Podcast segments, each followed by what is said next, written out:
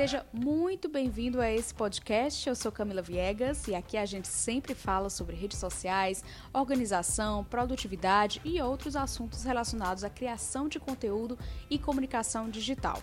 O assunto de hoje é relacionamento com o cliente, mas enfocando aqui no nosso assunto principal, que é a comunicação digital. Então vamos falar sobre relacionamento com seguidores que não deixam de ser clientes do seu conteúdo, certo? Como você tem se relacionado com eles, como eles veem a sua marca, o que fazer para melhorar esse relacionamento, tudo isso em alguns minutinhos. Vem comigo. A primeira coisa que você tem que entender é que pessoas têm diferentes formas de se relacionar. Ou seja, pessoas diferentes vão se relacionar de forma diferente com a sua marca. Um exemplo: Toda conta comercial do Instagram tem um seguidor que ama os posts da timeline, tá ali curtindo, comentando e tudo mais, mas você nota que ele nunca visualiza os stories. Da mesma forma, pode acontecer o contrário. Então, a primeira coisa que você tem que ter em mente é que a comunicação da sua marca nas redes sociais não pode ser massificada. Quem estudou comunicação sabe que existem os meios de comunicação de massa ou os mass media, que a gente estuda tanto nos primeiros semestres nas disciplinas de teoria da comunicação. Agora veio uma nostalgia, assim, dos meus, do meu tempo de estudante, gente. Muito bom. Eu era feliz, não sabia. Mentira. Eu sigo sendo feliz, tá? Vamos retomar aqui. A rede social não é um meio de comunicação de massa, é um meio pessoal, afetivo e onde se desenvolvem relações, como o próprio nome já está dizendo. A Harvard Business Review tem um artigo publicado há seis anos, mas que continua muitíssimo atual. Se chama Desvende os Mistérios do Relacionamento com o Cliente. Se você quiser ler na íntegra esse artigo, basta digitar o nome no Google, esse título aí, entre aspas, que vai aparecer, é o primeiro da lista. Bom, o fato é que eles fizeram uma pesquisa e analisaram 11 mil empresas na China, Estados Unidos, Espanha e Alemanha analisando quantitativa, quantitativamente, o nome é difícil, mas deu certo, quantitativamente as relações entre pessoas e marcas. Eles acabaram descobrindo que existem 29 tipos de relacionamento entre pessoas e marcas. Existe o relacionamento positivo, em que a pessoa se vê como amigo muito próximo de determinada marca, e isso me fez até lembrar o tipo de relação que uma audiência tem com um influenciador, por exemplo. Existe o tipo de relacionamento negativo, que é quando a pessoa se sente inimiga da marca, e outros tipos de relacionamentos mais mistos, que é como se fosse uma relação de amor e ódio, assim, parece aquele sentimento que você tem com seu irmão ou com um familiar muito próximo, né? Pois bem, há também um tipo de relacionamento mais íntimo, que é o que a pessoa se vê como parceiro de uma vida toda, de uma marca. E também outros tipos de relação que esse estudo nomeou como senhor barra súdito e o outro que se chama passageiro. Aí você usa a imaginação para tentar entender o que esses termos significam ou até ler o artigo na íntegra para entender. Mas enfim, são vários tipos que passeiam de uma intensidade mais fraca a mais forte. O fato é que, para categorizar a relação dos seus seguidores barra clientes com a sua marca, vocês precisam reunir informação que revele os sentimentos deles e principalmente suas expectativas. Em outras palavras, você precisa desenvolver o chamado radar relacional. Uma ótima ferramenta para descobrir isso são as pesquisas, que você pode inclusive fazer no Google Forms, que é de graça. Claro que oferecendo um prêmio, né? Seja um desconto, um e-book, o acesso a um conteúdo exclusivo, voucher de consumo no seu estabelecimento, enfim, o céu é o limite. As pessoas não respondem a questionários se não ganharem algo em troca. Isso é comprovado com estudos e pesquisas. Elas te dão o seu tempo e em troca precisam de um prêmio. Esses dados recopilados e reunidos podem te dar uma real visão de com quem você ou sua marca estão se relacionando nas redes sociais e vai te dar uma clareza sobre que tipo de conteúdo você pode dividir com essas pessoas.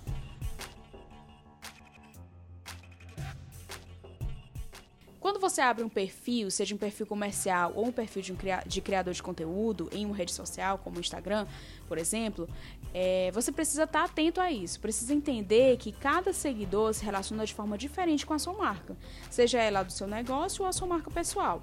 Nem sempre uma alta taxa de engajamento tem a ver com muito retorno financeiro. Tem muito a ver, na maioria dos casos, sim, quando o trabalho é feito, bem feito. Mas eu já presenciei casos de marcas que tinham excelentes métricas nas redes sociais, mas não vendiam. Ou seja, elas não traduziam todo aquele relacionamento que fazia a audiência interagir com seus posts em números no, de caixa no final do dia, né? Din-din, plata, money, dinheiro mesmo. Isso acontece, gente, de verdade. E sabe por quê? Porque as expectativas estão desalinhadas. Talvez porque o público que se relaciona com a sua marca nas redes sociais não espera determinado serviço ou, pro, ou produto de você. E talvez isso não esteja sendo oferecido da maneira correta. Às vezes é um alinhamento de expectativas que vai te ajudar a entender o que os seus seguidores estão esperando de você e como você pode traduzir isso em vendas, transformando-os em clientes. Por isso é tão importante a gestão das redes sociais. Muito empreendedor confunde gerenciamento com alimentação de rede social. São duas coisas totalmente diferentes. A alimentação de uma rede social é, consiste em criar posts, criar legendas, verificar o melhor dia e hora de postagem, publicar, esperar o engajamento, enfim, uma série de, de ações. Gestão de redes sociais é algo muito mais amplo, é um serviço oferecido por um profissional que geralmente é um especialista na área, que estudou, que se preparou, que tem alguns anos de experiência na área e que significa mais traçar um conteúdo, um conjunto, aliás, de ações que vai transformar engajamento em vendas. Em poucas palavras, esse profissional vai criar, desenvolver e pôr em prática ações de comunicação digital que vão desde criação de conteúdo para diferentes plataformas, criação de uma identidade visual e de uma imagem digital, além de criação de campanhas, desenvolvimento de produtos digitais para captação de leads e outras atividades. Isso tudo vai favorecer o funil de vendas daquela marca os consumidores barra seguidores estão mais exigentes. A gente quer mais de uma marca do que simplesmente um serviço ou produto. A necessidade hoje é de conexão. E conexão tem a ver com relação. E relação tem a ver com troca de ambas as partes. Por exemplo, imagina uma pessoa que é super engajada com pautas ambientais, que é sempre aquela pessoa que evita usar não sei, reciclar, é, é, descartáveis, que está sempre atenta à gestão de lixo, à causa ambiental, à causa animal. E aí ela começa a seguir um restaurante de comida vegana, porque ela se alinha com isso, com essa filosofia, enfim, não interessa.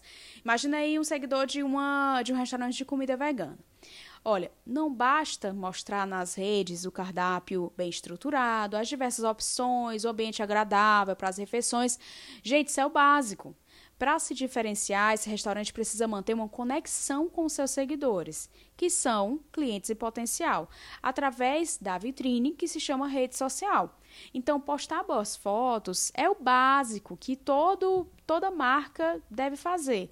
O interessante é manter um conteúdo diferenciado, mostrar, por exemplo, quem é o chefe, qual a formação dele, o que tem isso a ver com a criação de uma carta vegana é, o que se pode fazer no local, além de comer, se ele funciona como coworking ou se ele abriga eventos, enfim. Pode também gerar um, vídeos com depoimentos de clientes falando como se sentem quando entram no local, se gostam do que é oferecido, fotos de funcionários mostrando como eles atendem os clientes, contando um pouco também do, do de determinado funcionário, se a filosofia de vida deles, os valores, claro, que devem estar alinhados com a empresa que eles trabalham, como se, como esses valores aí estão dentro dos funcionários também.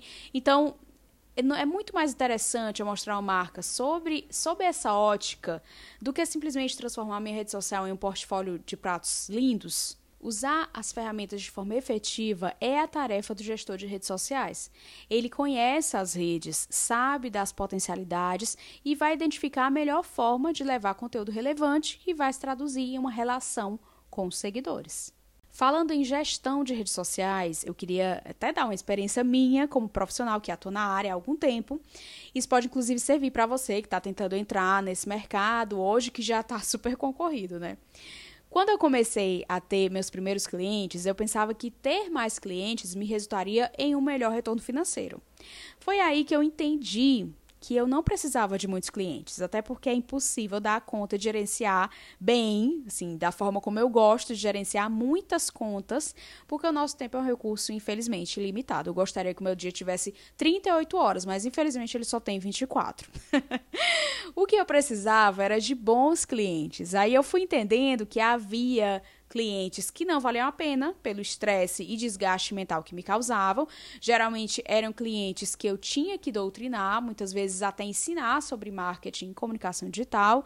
E isso é muito desgastante porque para cada passo que você dá, você precisa justificar. Quando um cliente não confia em você como profissional, é péssimo, te deixa lá embaixo e, claro, desmotiva mesmo, né? Por muitas vezes, eu disse muitas vezes, eu pensei em desistir desse trabalho por conta disso. Eu acredito que tudo na vida tem o propósito de deixar uma lição. Eu, eu encaro tudo, tudo como aprendizado. É até bom, né, a gente pensar assim, porque a gente pensa de um lado, do lado positivo e não fica se prendendo às coisas negativas para nos contaminar com energia negativa. Mas enfim, vamos voltar. o bom cliente vai te valorizar pela relação que você tem com ele. E nisso eu volto para a relação marca-seguidor. Se você não é verdadeiro, se você não se valoriza enquanto marca ou influenciador, se você não agrega conteúdo relevante para quem te acompanha e está em contato com você pelas redes, a relação de vocês vai ser falsa. Defina a sua rotina de trabalho, a forma como você gerencia e executa as tarefas. Mas, acima de tudo, seja franca ou franco com quem te contrata, quem compra, quem contrata seu serviço ou compra seu produto. É essencial que você mantenha as expectativas do seu cliente alinhadas com o que você pode oferecer. A maioria das marcas recebe reclamações pelo mau atendimento ou por determinado porque determinado produto não funciona como deveria, porque elas não se preocuparam em estabelecer esse vínculo de comunicação com o cliente. A tarefa de casa hoje é avalie como você pode melhorar a sua relação com os seus seguidores e como você pode fazer isso re relacionada à ação de gerar um conteúdo relevante. Pense em como a sua marca pode melhorar a vida de quem está te seguindo. Eu vou ficando por aqui, ainda tenho milhões de coisas para fazer hoje. Espero que você tenha gostado dessa nossa conversa e lembrando que os workshops em Fortaleza estão super confirmados para março, hein? Teremos dois workshops. Nos dias 10 e 11 será a vez de construção de estratégia de marca no Instagram e nos dias 13 e 14 será a vez de conteúdo e fotografia criativa para o Instagram.